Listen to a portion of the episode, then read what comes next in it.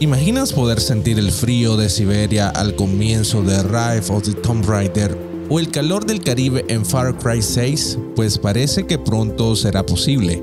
La tecnología ya está aquí según reportan desde New Scientist y es probable que sea una de las más inmersivas que hemos conocido hasta el momento.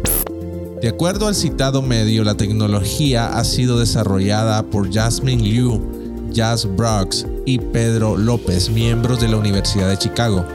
Además, usan un tipo de químico para controlar la temperatura y transmitirla al cuerpo humano lo han bautizado como áptica química y con ella podremos experimentar varias sensaciones al usar el dispositivo, entre ellas calor o frío, entumecimiento u hormigueo, mencionan. Tal como describen desde la web, se trata de un parche de silicona suave que las personas pueden usar sobre la piel de sus extremidades. Este parche contiene un líquido estimulante cuyo objetivo será llegar hasta la piel del usuario a través de microbombeos el químico atraviesa la silicona y llega hasta el portador ofreciendo así una sensación diferente dependiendo del líquido usado. Según explica el documento del proyecto, el equipo detrás de este producto ha trabajado con multitud de sustancias químicas para proporcionar sensaciones distintas. Así sabemos que son capaces de ofrecer resultados duraderos en dosis seguras. Meta está quemando miles de millones de dólares en el metaverso. Los resultados financieros del primer trimestre del 2022 de Meta arrojaron que Reality Labs perdió casi 3 mil millones de dólares en dicho periodo. La división de realidad virtual de Facebook lleva perdidos casi 20 mil millones de dólares desde el 2020.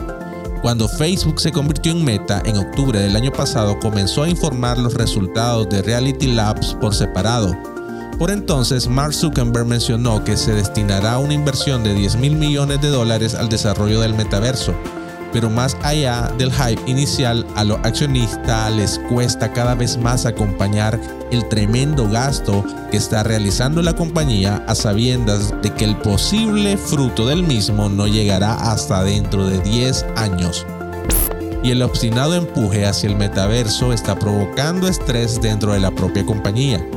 En enero se conoció que una gran cantidad de empleados de Meta estaban siendo prácticamente obligados a reaplicar en puestos relacionados al desarrollo de soluciones de realidad aumentada y realidad virtual y que el 25% de las nuevas búsquedas laborales se relacionaban con dicho rubro.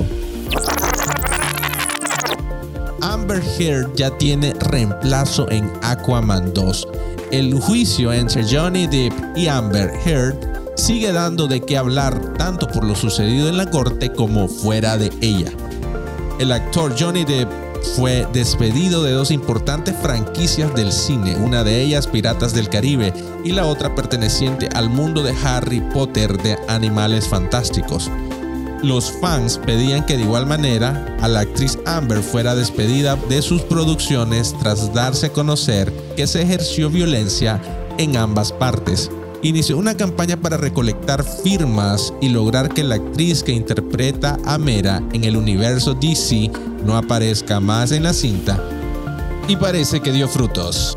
En la última semana inició el rumor de que Amber ya fue despedida. La noticia ya tenía tiempo rondando, puesto que la periodista Grace Randall comentó que Warner lo haría, pero ahora Forbes publicó un artículo que revela que hasta ya tiene reemplazo la actriz Emilia Clarke tomará el papel de Hart en Aquaman 2.